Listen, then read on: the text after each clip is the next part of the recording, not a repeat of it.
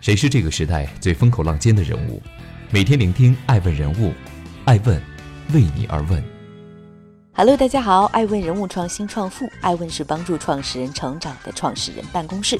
爱问传媒辅佐创始人全球定位传播，爱问资本帮助创始人的新经纪公司投资融资，欢迎大家的守候。今天爱问顶级人物专访嘉宾，新媒体平台扎克创始人李森和。什么是评判企业的标准？流量和规模是不是评判企业的最高标准呢？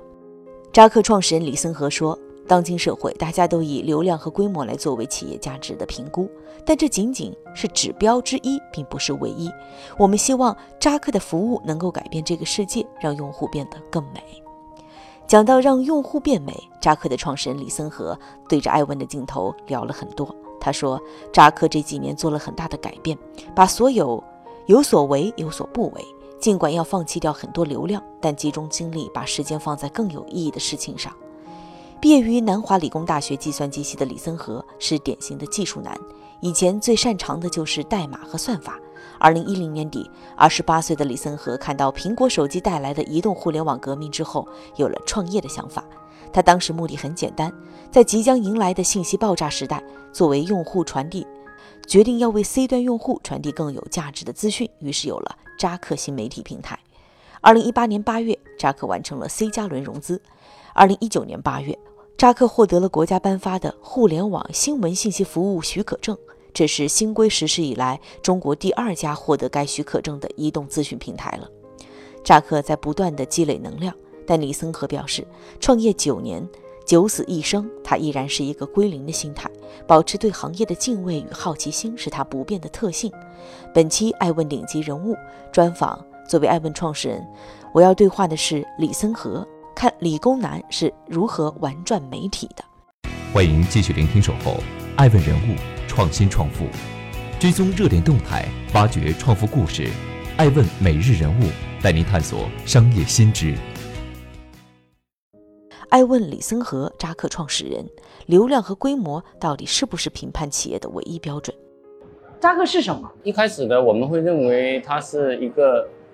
一种一种一种生活方式吧，或者是说它的内涵是代表的一种呃正能量、积极、有价值的东西。我们作为一个资讯聚合平台切进这个市场，那我们希望说你的作为内容资讯服务啊，不是只是一个工具平台，这是一个聚合，而是在说代表的一些价值观。啊，那我们其实主导的像思想性、前沿、时尚、国际化，这是我们的标签啊。但是，当我们用财经的逻辑去剖析，但是最终来讲呢，用户的忠诚度、用户的粘性、人群，我觉得是我们一直在在在在关注的东西。所以说，你说这个独一无二的这这个点呢，我觉得我们一一般来讲呢，从产品设计上来讲，我们就是独一无二的。但是呢，设计的赋能。技术的赋能是能够让内容展现的更加丰富、更加丰满的。你在探索一种你觉得你可以向这个世界去贡献的创业模式，但你这样的创业模式不一定就是绝对正确的。因为张一鸣做今日头条，还是这个陈伟做滴滴打车，这种平台级、流量级，在至少在资本市场上，它的估值明显是高于扎克的。但你觉得别人的成功是他适合他的成功，你要选择一个。小而美的模式，嗯，每个人有每个人的一个发展路径跟成功的一个呃道理，但是实际上来讲，最适合自己的，或者这里面一方面呢，就在于说你自己的欲望，你自己的一个对于这个世界的看法，还是说你做的事情希望留下点什么？这个东西呢，我觉得如果说做的是一个相对违心的，或者觉得自己不爽的、不希望用的东西，那我觉得起码我个人的逻辑来讲，我就不喜欢这样子的一个一个一一个状态了。当然，从从结果的角度来讲，整个当今这个社会是吧？大家都会以流量、以影响力、以规模来作为价值的一个评估，这是一个客观的一种一种指标。我们承认，我们也理解，我们也也支持这样的一个方向。但是呢，这个不是唯一。那我们希望说，我们的服务是能够改变这个世界的，让用户变得更美，让整个社会传播更多的正能量。这也是我们最近两三年做了很大的一个一个一个改变。因为这种调整过来，你会放弃掉很多流量。因为只有放弃掉很多流量，有些就是说你有所为有所不为。我们先把我们哪些事儿我们不做，那我们才有精力把时间放在我们就认为说做的更加有意义的事儿。让我特别留意的是，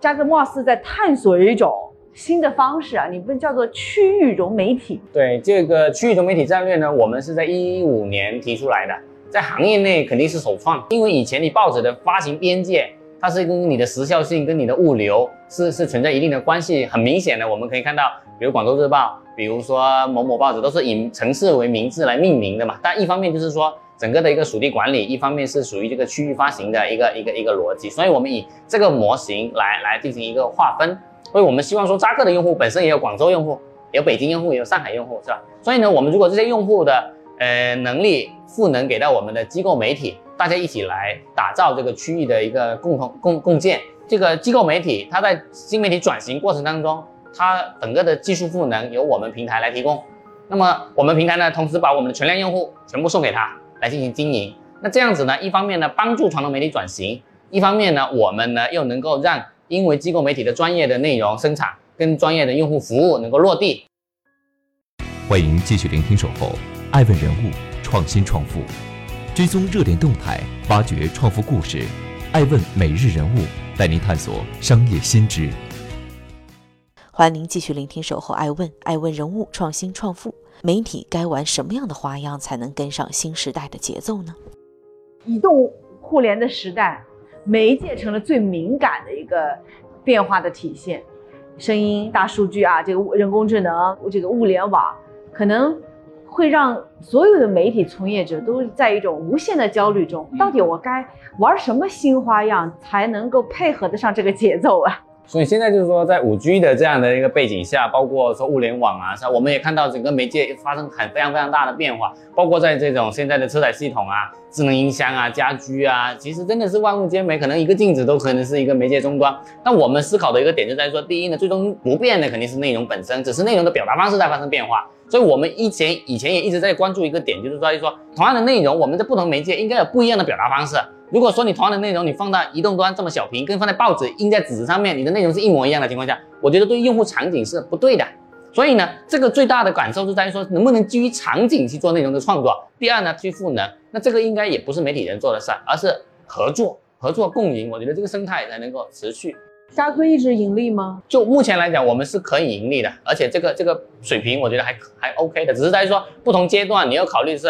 推广。你要你要投入更多还是投入少一些，这个是可控的。那至于说商业本质来讲，我觉得对于我们现在这个模型是可以盈利的。十年前你可能还是一个年轻的创业者，所谓八零后新锐创业者，但今天零零后创业者都涌来了。这十年你觉得中国的创业市场变化大吗？我觉得是从一个一开始比较懵懂的，或者说比较混乱的，这个各各行各业都在做，但慢慢的这个因为竞争，因为因为更加专业，更加更加各方面分。分工更加明确之后呢，其实会更加的沉淀下来，会其实也是这个行业的一个成熟吧。包括说早期其实很多是不具备条件的，都是插个扁担都开花，或者是说乱来的。因为最开始很乱，但是慢慢的这些东西，哎，因为竞争啊，因为淘汰呀，因为这些留下来。但是你刚才讲的这九年，实际对我们来讲，一晃眼就这么长时间过去了，但是。我们会觉得说，哎，这个一步一步脚印，一步的往往往前去推进，然后呢，至于说用户的口碑能够逐渐的，哎，觉得越来越有价值，能够留下来，我觉得这个本身我们这个创业的意义就很大。那，你有安全感吗？或者你平时焦虑吗？呃，我觉得如果说焦虑来讲，没有一个创业者不焦虑的，因为在这个背景下，每天都在发生变化。但是说我们当下来讲呢，我觉得你认定了你能做什么，我觉得每天我问自己是在于说。我们做这个服务传统媒体转型，我们做到位了没有？我们是不是做到足够极致了？遇见十年后的扎克这家公司，你觉得它会什么样？首先，我们会坚持这个初心，看到的这个场景可能会发生变化，但是呢，我们的内容服务理念，我们服务的用户人群的这个这个这个这个期望是一样的。但是我们存在的价值是，就是说打通这些流程，我们把有价的内容在用户不同场景下进行一个服务，这个我觉得是会持续做下去的。就我本人来讲，我觉得像十年后，我会因为刚才讲到一一晃眼九年就过去了，我会认为我还是还是一个归零的心态。我觉得起码来讲，我我会认为一直一直在路上，这种这种强这种这种 feel 是不会不会变的。所以你刚才讲十年后，我会认为十年后的我自己，我依然我内心依然年轻，可能会那个时候觉得说，哎，四十几岁了或者怎么样。但对于我来讲，我觉得保持对这个行业的这种敬畏跟好奇心。是我强烈的这种这种这种这种这种特性，或者是这种欲望，我会我会一直保持。那起码我认为自己内心年轻了。那至于说创不创业者，我觉得创业者不分年龄，我会永远永远是个创业者。艾问是我们看商业世界最真实的眼睛，记录时代人物，传播创新精神，探索创富法则。微信搜索“爱问人物”公众号，查看更多有趣又有料的商业故事。